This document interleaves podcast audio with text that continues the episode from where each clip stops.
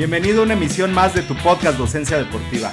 Soy el maestro Jorge Daniel Ramírez Morales, ponente, docente, capacitador en cursos, talleres, diplomados, así como la licenciatura en acondicionamiento físico. Quiero darte la bienvenida a nuestro podcast donde vas a poder aprender de entrenamiento deportivo, acondicionamiento físico, nutrición, docencia, educación, capacitación, todo ello relacionado con la salud y la mejora de la calidad de vida de las personas.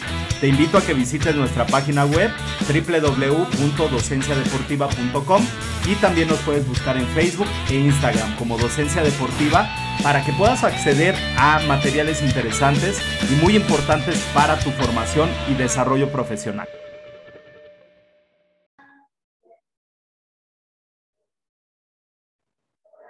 ¿Qué tal? ¿Cómo están? Muy buenas tardes. Espero que el día de hoy sí le haya atinado al, al, delay que luego me da Facebook.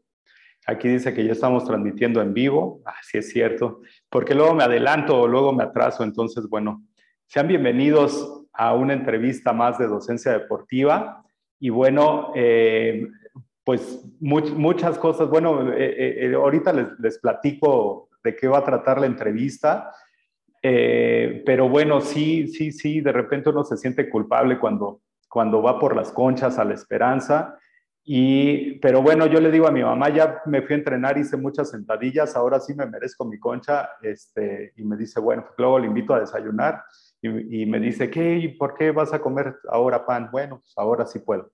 Y vamos a hablar precisamente de ese tema que tiene que ver con la recomposición corporal les doy la más cordial bienvenida y se encuentra con nosotros el día de hoy Lía eh, González. ¿Cómo te encuentras el día de hoy, eh, eh, Brenda, Lía? ¿Cuál, ¿Cuál te gusta más que te digan?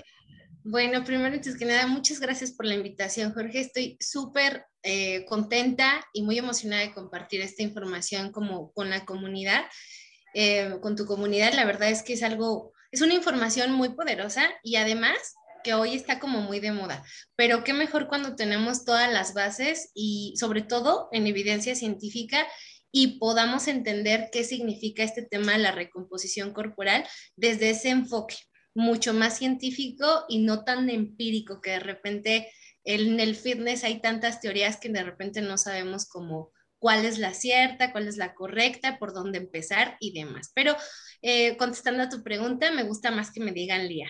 Excelente, Lía. Eh, eh, bueno, cuando tú vas a una fiesta, a un evento deportivo y la gente te pregunta a qué te dedicas, ¿cómo responde rápidamente a esto? Soy nutróloga deportiva enfocada a la estética corporal, el fitness, así tal cual. Excelente. Ya cuando te preguntan, oye, ¿cómo de qué estética corporal? A ver de qué se trata, yo quiero estar más marcado o quiero que se, me vaya la panza y, y, me crezcan las pompas, ¿no? Es que estoy dando un curso de entrenamiento para mujeres y entonces, bueno, es, es esa la constante, ¿no? Quiero estar mejor marcado, quiero tener más glúteos, quiero que tener más piernas, pero que no se me bajen las boobies, etcétera. Entonces, bueno, ahí ya cuando te preguntan directamente esta parte de, qué es lo que haces en la parte del entrenamiento y la nutrición, ¿qué es lo que les dices? Bueno, para empezar, eh, explicar qué es la estética, ¿no? Porque dentro del área de la nutrición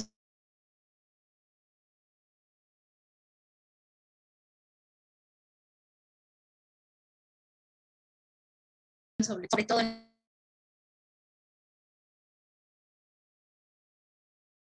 el área deportiva, como la deportiva,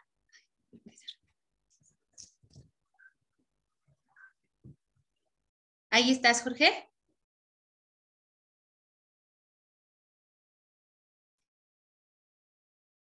No te escucho. Eh, tengo mi micrófono apagado. Eh, te decía que, bueno, pues eh, te me perdiste ahí en una parte y, este, ya no te escuché bien, pero no sé si, si, en, el Facebook se habrá escuchado, pero bueno, ya cuando te, te preguntan esta parte de la estética corporal, ¿qué es lo que les dices? Pues prácticamente primero hago énfasis. Sí, sí, estás, te estamos escuchando. Estás bien, sí. Estamos escuchando, Jorge. ahí, ahí, te escucho bien. Ah, ok, perfecto. Sí. Es que veo como que se.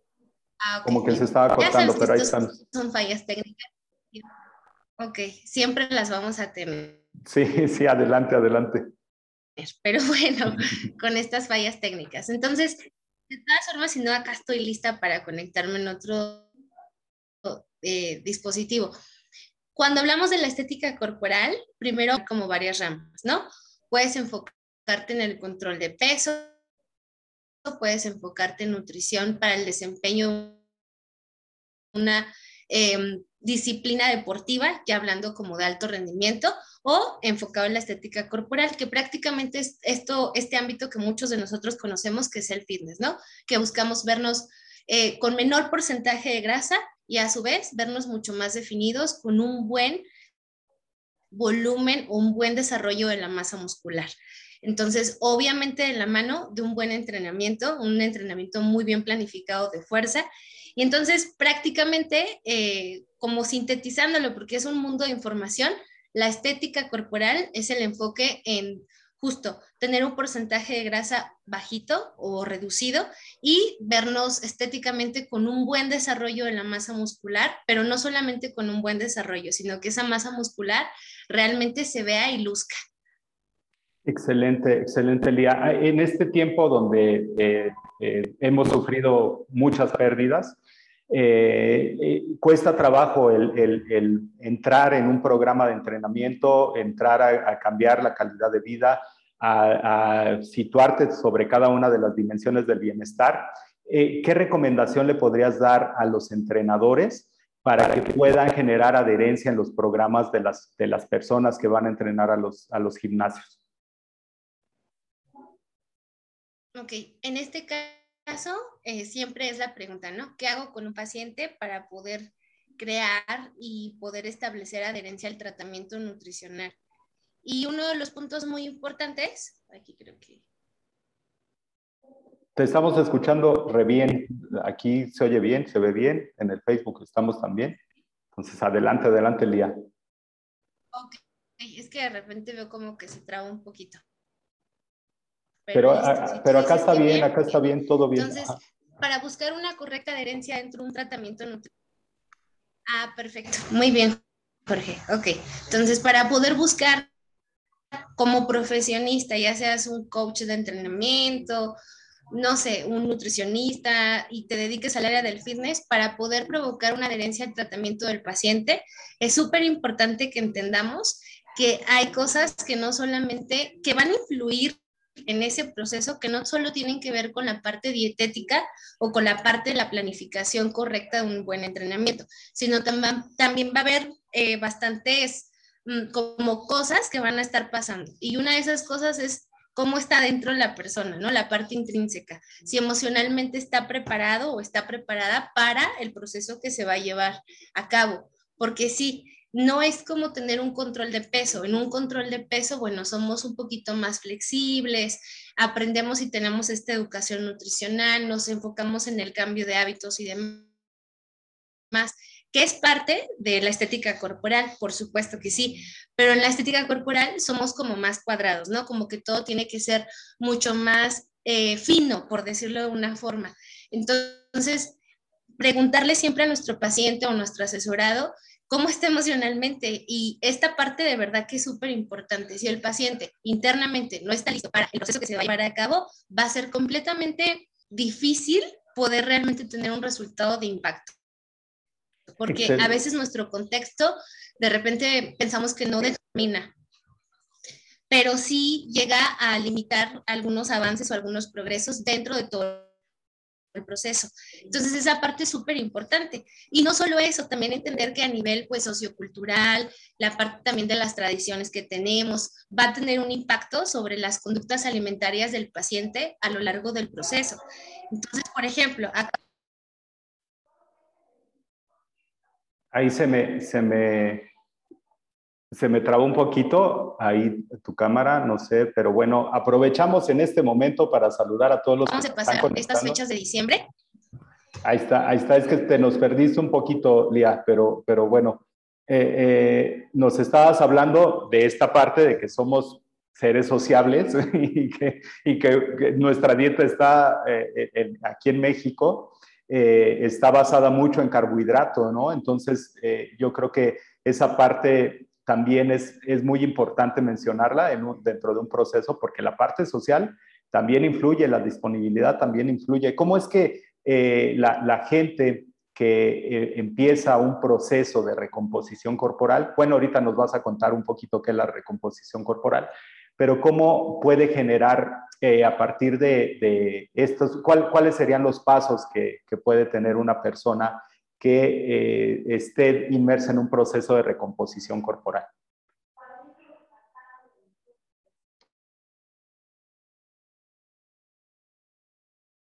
Ah, estoy yo, aquí está, aquí está Lía en otro dispositivo. Ahorita seguramente vamos a... Y bueno, aprovecho ahorita para saludar a todos los que se están conectando, eh, desde Osmara Quintana, Pati Olivares, Leticia Sánchez, eh, también se encuentra por aquí Cham, Chambong Box, Saúl Morales, el profe Saúl Morales, eh, ya el, el, sábado empezamos, profe, ya el diplomado, le toca un módulo de planificación vivencial, entonces, bueno, María Fernanda Ávila, eh, Cuetli eh, maestra Victoria Cerezo, le mando un, fuerte abrazo, Ana Colín, Gonzalo García Díaz Sandy, Gonzalo, saludos, Rafa Rodríguez, Cristian Martínez, Gloria López, Claubero Puente, Rafa Picón desde Nuevo León y bueno, todos los que se están conectando. Estamos hablando de la recomposición corporal y bueno, pues se encuentra con nosotros Lía González. Y bueno, nos estabas mencionando, Lía, en esta parte del de, el proceso, de,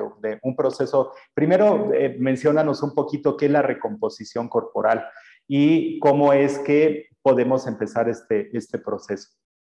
Ok, para terminar la idea que me habías hecho la pregunta anterior, Jorge, pues prácticamente concluir que hay, es un problema multifactorial, independientemente de que sepamos que la estética corporal es algo mucho más fino con respecto a cálculos, programación dietética, programación del entrenamiento, es algo que se hace mucho más fino y entender que es un proceso que es 100% personalizado, que lo mismo que, le que algo que le funciona a una persona, probablemente a otra persona no le vaya a funcionar, porque a lo mejor genéticamente está predispuesta a otros límites, ¿no? También en desarrollo, por ejemplo, de la masa muscular, y esta parte es importante entenderla, y que va a haber factores eh, en nuestro contexto que de alguna forma va a influenciar en el proceso que estemos llevando, ¿no? Eh, sociales, culturales, tradicionales, entonces eso siempre va a estar presente y hay que entender al paciente desde ese punto, entender que... Eh, tenemos que aprender a ser flexibles con ellos y entender que también pues son seres humanos y necesitan, si se acercan con nosotros, es porque necesitan el apoyo, el cocheo y la motivación. Y justo dentro de mi, bueno, de mi práctica, yo, yo llevo a cabo algo que se llama coach nutricional, en donde nos enfocamos cómo el paciente puede crear resiliencia cuando llegan momentos como difíciles, emocionales y en el contexto personales, familiares, laborales, cómo puede él o ella lidiar con ellos para poder seguir avanzando hacia el resultado que nos, eh, o a la meta que nos hayamos planteado desde el principio de su proceso. ¿Ok? Gracias, Lía. Ahí, bueno, e, esta parte súper importante y creo que todo el tiempo, ahorita me estoy acordando del tiempo que estuvimos en pandemia y que de repente a mediodía, un poquito después de las dos de la tarde, daban como crisis de ansiedad, todos los que trabajamos y aún lo seguimos haciendo en, casa.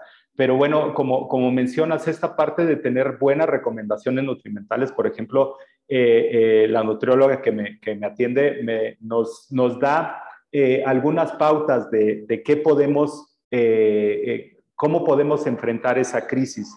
Eh, por ejemplo, en, dentro de la colación, si te gusta lo salado, comer palomitas en lugar de comerte un dulce o comerte algo, este, hacer unos pepinos con, con tajín, etcétera. Pero va dentro del proceso, dentro de estas colaciones. Eh, ¿Qué tan difícil es en este momento a, la gente entender, hacerla entender que debe de cambiar esos hábitos? Eh, le decía a mi mamá hace poquito, fui a desayunar con ella y le decía, es que parece que no, no aprendimos nada o sea, sí eh, tuvimos pérdidas dentro de, la, dentro de la pandemia. La mayoría de las familias que, que, están en México y en todo el mundo tuvimos pérdidas. Y además, aún habiendo pasado una etapa difícil, un momento muy difícil, perder un ser querido, un hermano, una hermana, eh, no, no hacemos conciencia, ¿no? No hacemos conciencia y seguimos entrándole a las gorditas de chicharrón, seguimos entrándole a los tacos de carnitas. No es que sea malo, sino que eh, a veces las combinaciones, las cantidades y no es lo óptimo. ¿Por qué es importante eh, el estar eh, de la mano de un nutriólogo? ¿Por qué es importante llevar este proceso con un profesional? y no solamente quedarte con la recomendación o lo que te dice el influencer o lo que te dice YouTube. Eh, sí hay buenas recomendaciones, sí te pueden ayudar, pero más allá de eso, ¿por qué es importante estar al lado de un profesional en, este, en esta etapa que ya decidiste cambiar de hábitos? Bueno, primero quiero dividir esta pregunta como en dos partes, Jorge. La primera es que tú dijiste algo muy importante y es que a pesar de todo lo aprendido en los últimos casi dos años, eh, y aprendido entre comillas, ¿no? Porque no entendemos y no nos hemos dado cuenta que la solución al problema que tenemos hoy en día, por ejemplo, de sobrepeso o obesidad, que esto ya te predispone a que tengas riesgos metabólicos, ¿no? Y que esto te lleve, por ejemplo, a llegar a un cuadro grave a nivel salud cuando pues te contagias eh, de COVID. Entonces, esta parte es importante entenderla. Pero a lo que voy con este tema es que realmente el poder sanar, porque sanar la relación tanto con la comida, con nuestro cuerpo, depende de dos pilares muy importantes que no hemos entendido. La solución jamás va a ser las dietas.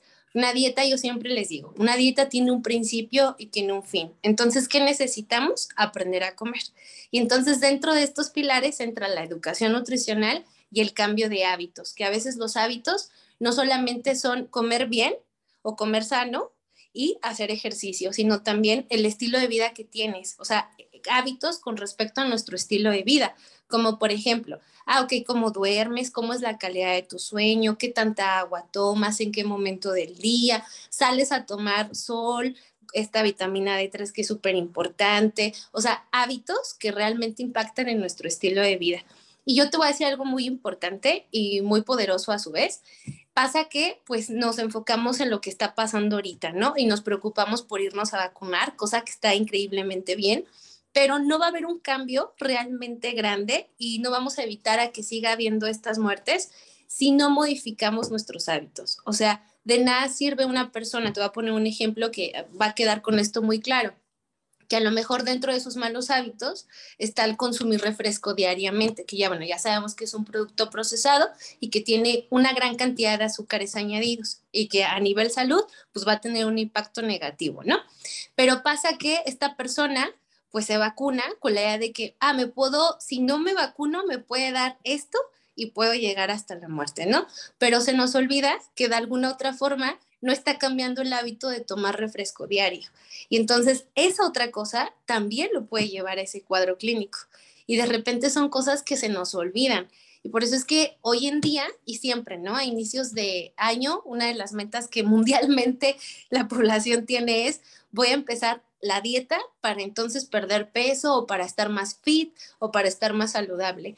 Pero ¿qué pasa? Justo tú también decías, y ya aquí entro a esta otra etapa, ¿no? Donde decías, oye, ¿por qué es importante acercarnos con un profesional del área para que realmente nos dé el seguimiento y el adecuado tratamiento? Bueno, hoy en día pues existen un montón de influencers que claro, no toda la información que nos brindan está mal. Hay información que realmente es muy valiosa y que estoy segura que también ha ayudado a muchas personas. Pero también hay que entender que no es una carrera la que estudian, ¿no? Sino se guían como empíricamente de lo que aprenden, de lo que van viendo, de lo que van ellos escuchando por ahí, incluso hasta las mismas vivencias, ¿no? personales o incluso familiares, ¿no? Entonces, esta parte es importante porque un profesional del área de la salud, pues tiene todos estos estudios recorridos, que no solamente es cómo te ves y ayudarte a que físicamente te veas bien, sino también es entender incluso la parte bioquímica, cómo funciona nuestro organismo por dentro y entender todas esas rutas metabólicas internas, ¿no? Y de repente puede haber pacientes, por ejemplo, me pasa mucho algo. Parte del cuidado de la salud es hacernos estudios, chequeos constantemente, anualmente, Jorge. Y es algo que no hacemos. La mayoría de la población cuando les pregunto y llegan a consulta, oye, en el último periodo, en los últimos tres meses, ¿te has hecho algún tipo de estudios? Nolia, ok, desde ahí empezamos, porque si no estamos bien por dentro, ¿cómo entonces podemos saber que el tratamiento nutricional va a ser el adecuado para lo que quiero lograr. Entonces, un influencer no es muy raro, al menos no he conocido a alguien que sepa leer laboratoriales o que sepa entender bioquímicamente qué te está pasando para darte un soporte nutricio adecuado. Entonces, esa parte también es un pilar muy importante dentro de las estrategias dietéticas o del control dietético, ya sea para la recomposición corporal, que es la estética, o el tratamiento para alguna enfermedad clínica. Claro, muchas gracias. E, esa parte me parece sumamente importante. Fíjate, te comparto que estoy contribuyendo en un módulo de entrenamiento especializado para mujeres y eh, me dieron el, módulo, que impartir el módulo que tiene que ver con todas las pruebas físicas.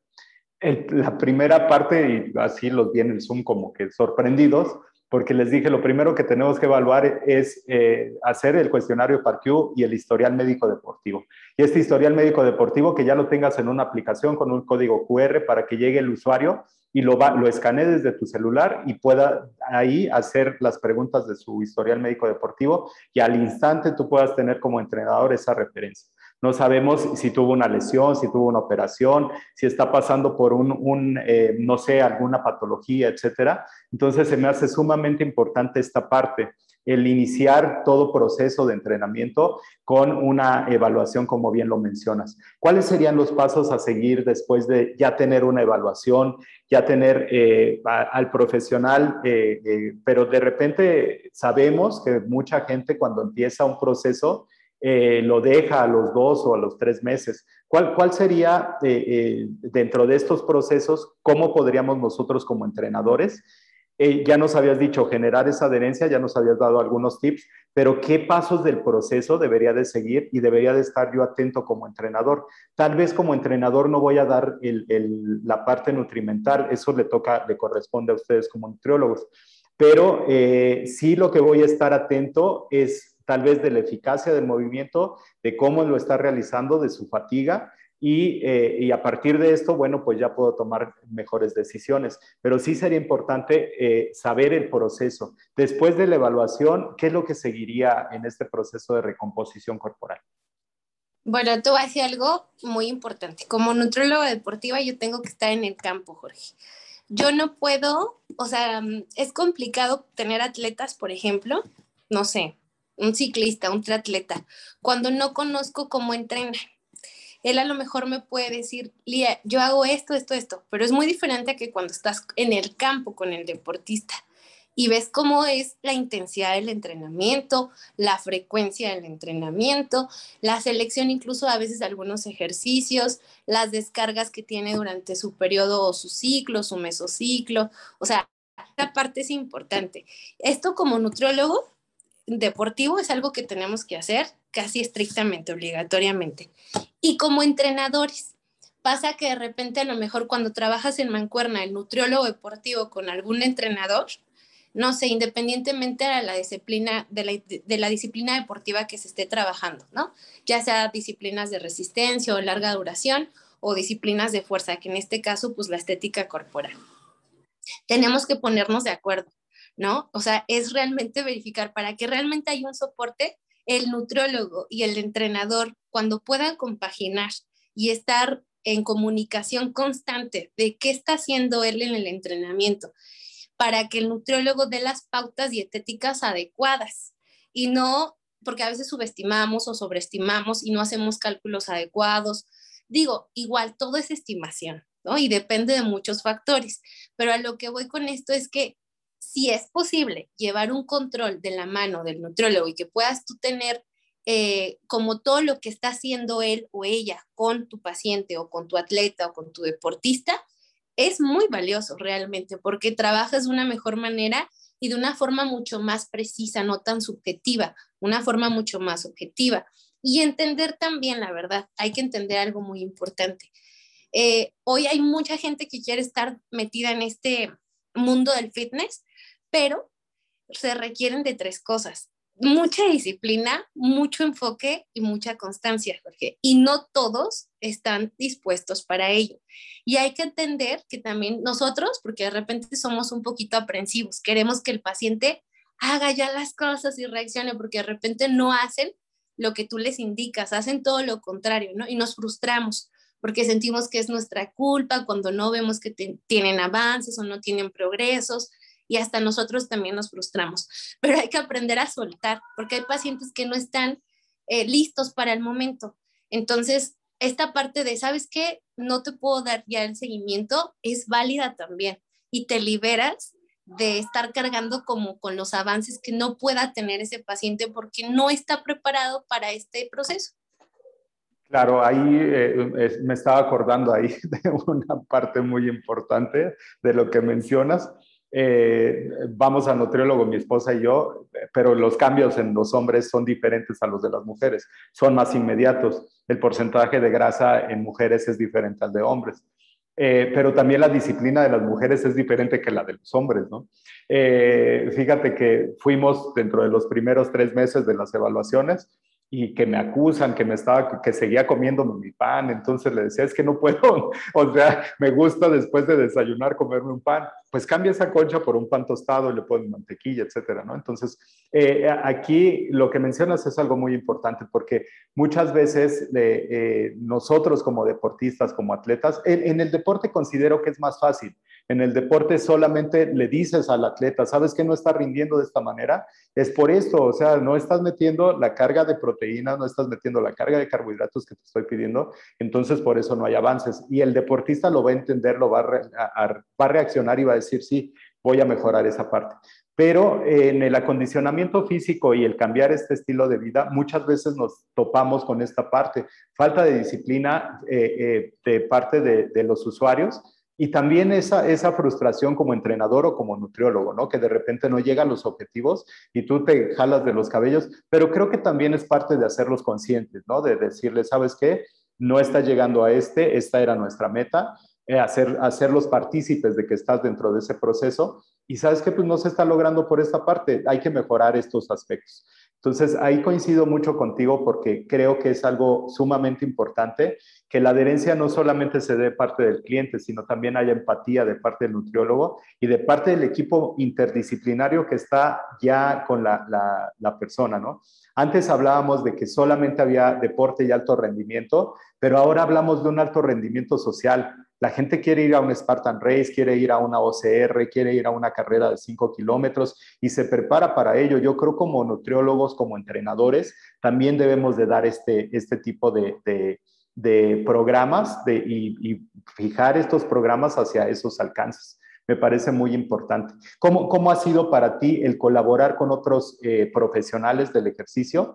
Eh, esta, esta pregunta, bueno, pues me, me, me viene ahorita a la mente porque de repente cada quien quiere hacer lo, suyo y el resultado finalmente, si trabajas como equipo interdisciplinario, se va a dar un buen resultado. Pero cuando es un equipo multidisciplinario, tú como nutriólogo haces tu chamba y lo demás no funciona, o sea, entonces no llega el, el, cliente a su objetivo. ¿Cómo ha sido esa relación con estos equipos interdisciplinarios pero no en el alto rendimiento, no en el deporte, en el fitness, en el acondicionamiento físico. Es fácil dialogar con un entrenador y decirle, mira, esto es lo que está fallando. Es fácil llegar al cliente y, que el cliente te, te, los entrenadores a ti, a, las personas, o se te ha tornado un poco difícil ese camino.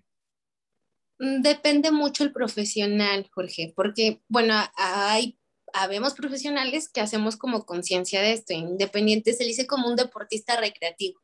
¿No? Justo los que pues quieren correr un Spartan o quieren hacer un maratón por primera vez en su vida o la estética corporal, se vuelve complicado cuando el otro profesional, por ejemplo, en este caso el entrenador, no está dispuesto a poder compartir, porque también es como compartir conocimientos.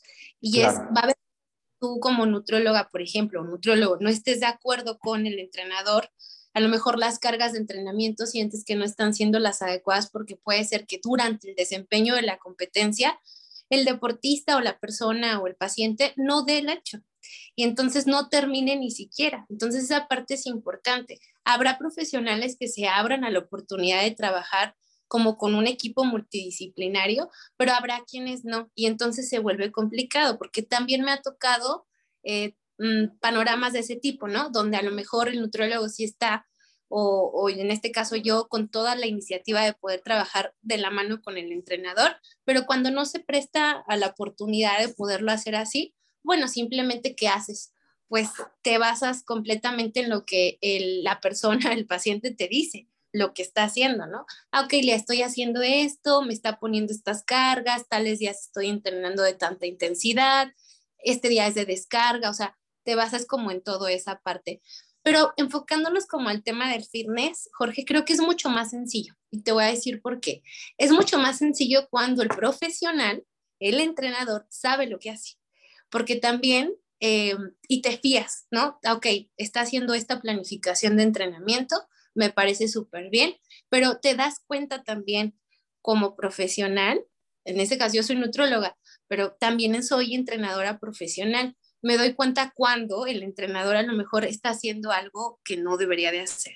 Entonces, lo que haces a lo mejor no es, em, lo que deberíamos de hacer no es hablar mal del otro profesional, sino más bien, oye, a lo mejor dar un consejo, dar una opinión, tratar de, ah, ok, creo que lo podríamos como optimizar o mejorar haciéndolo de esta manera, o podríamos tener mejores resultados de esta otra forma, pero no echarnos tierra entre nosotros. Eso es algo que hacemos y que está muy mal, sino más bien ser accesibles con la información. Y cuando algo no nos parezca o algo no nos cuadre, acercarnos con el profesional y decirle, oye, siento que a lo mejor esto podría mejorarse de esta forma y no de una manera impositiva, ¿sabes? Sino como tratando de em, apoyarlo en el proceso también, porque de eso se trata, ¿no? Y lo que queremos todos, como profesionales en este ámbito del fitness y demás, o en el mundo deportivo, es que el atleta o la persona, el asesorado, llegue al resultado que espera.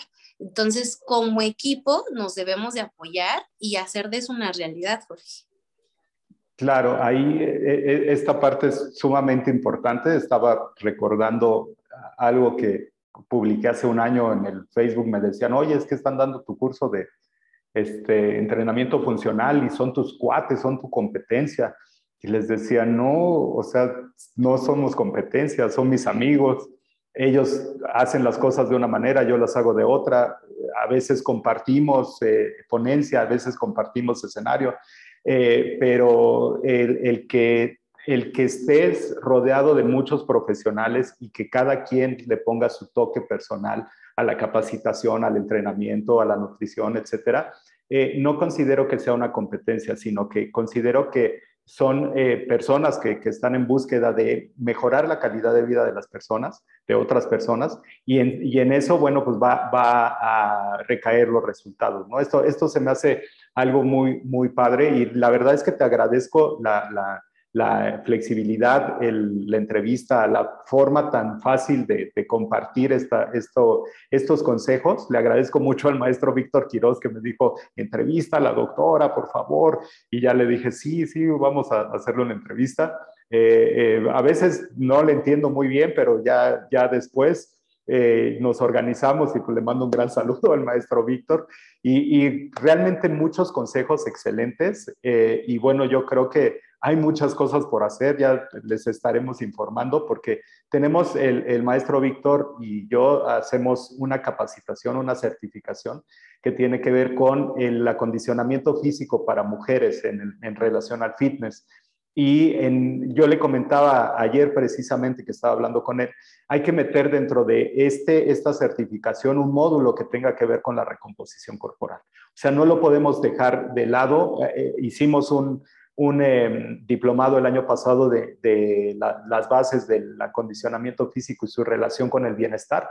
Y eh, en esta certificación que hacemos con el profe Quiroz, ya le hemos dado varias veces, pero eh, eh, ahora le decía, hay que meter esta parte de la nutrición, es muy importante. Y bueno, pues ojalá y nos podamos poner de acuerdo para, para poder compartir este, esta, esta ponencia eh, ya en los próximos cursos que tenemos ahí con el maestro Quiros. Pues, eh, Lía, muchísimas gracias. Dentro de todo este proceso, eh, esta pregunta la hacía recurrentemente en mis entrevistas cuando estaba en la Asociación Mexicana de Educación Deportiva. Y ahora que estoy retomando ya la entrevista más constante, porque a veces soy inconstante, Eh, retomé esta pregunta también porque me parece muy importante. ¿Cuál sería un libro que no tenga que ver con el entrenamiento, o tal vez sí, eh, eh, que no tenga que ver con esta parte que es tu expertise, que tú pudieras recomendarle a la audiencia y sepas que le va a servir?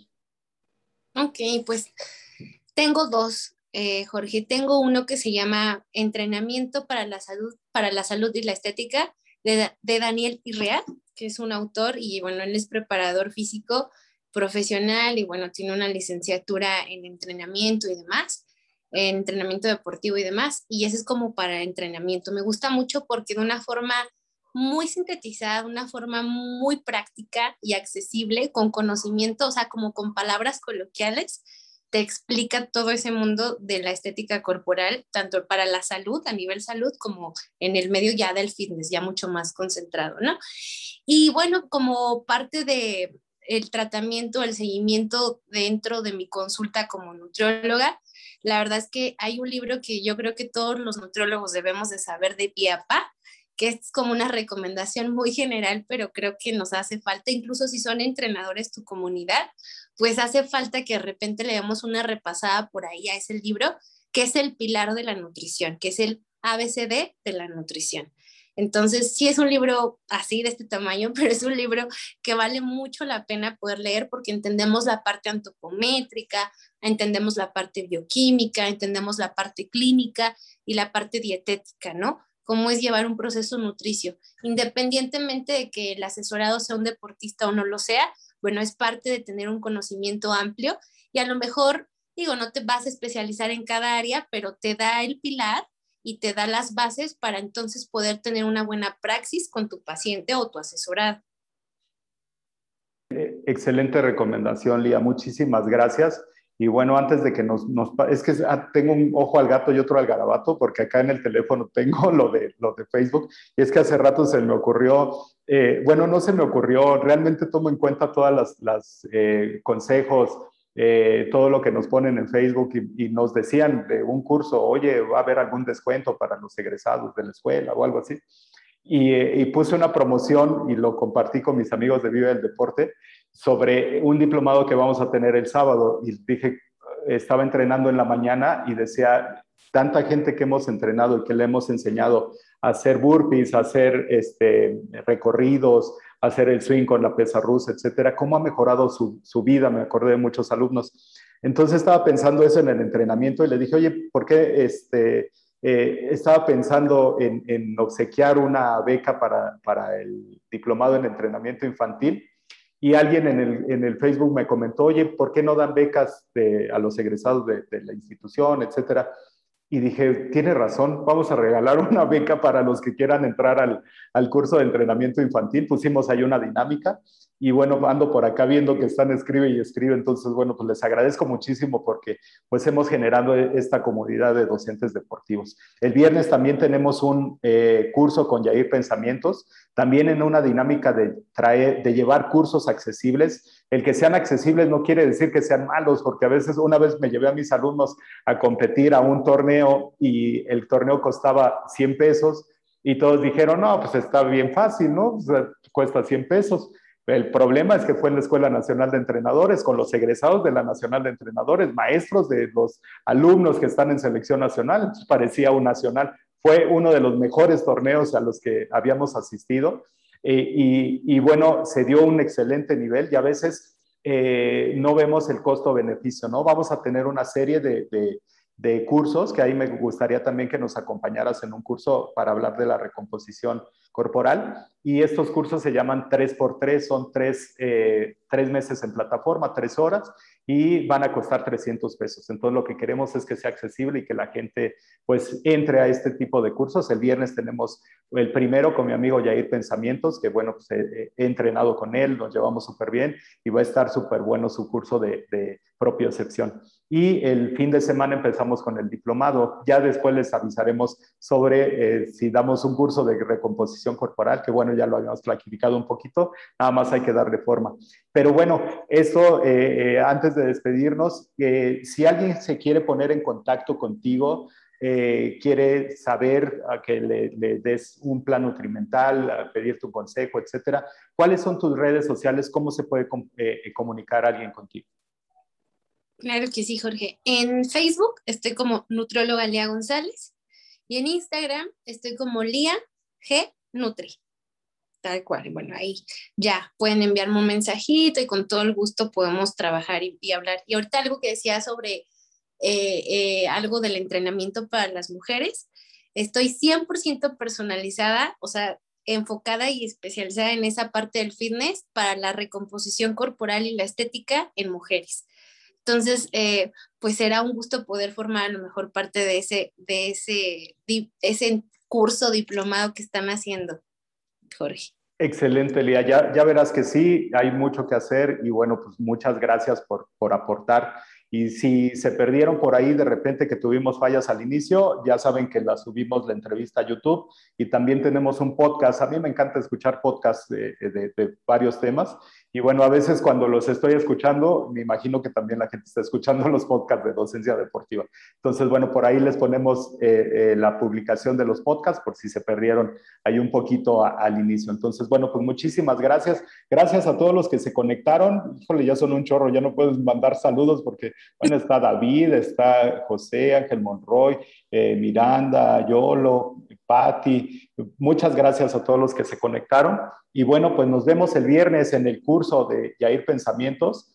Y eh, si son egresados o si son estudiantes de, bueno, esa, eh, eh, me dijeron que no me adelantara con esa, pero vamos a sacar una promoción posteriormente al curso de Yair sobre un descuento para los que estén estudiando cualquier licenciatura que tenga que ver con el acondicionamiento físico, ciencias del deporte, educación física. Pero bueno, eso ya se los hago saber en la siguiente semana porque lo tenemos que planificar muy bien. Muchísimas gracias, Lía, y muchas gracias a todos los que se conectaron. Estén muy bien. Felicitaciones por haberte quedado hasta el final del podcast. Muchísimas gracias. Soy el maestro Jorge Daniel Ramírez Morales y te invito a que nos sigas en Facebook e Instagram en Docencia Deportiva, así como en nuestra página www.docenciadeportiva.com. Pasión por la educación.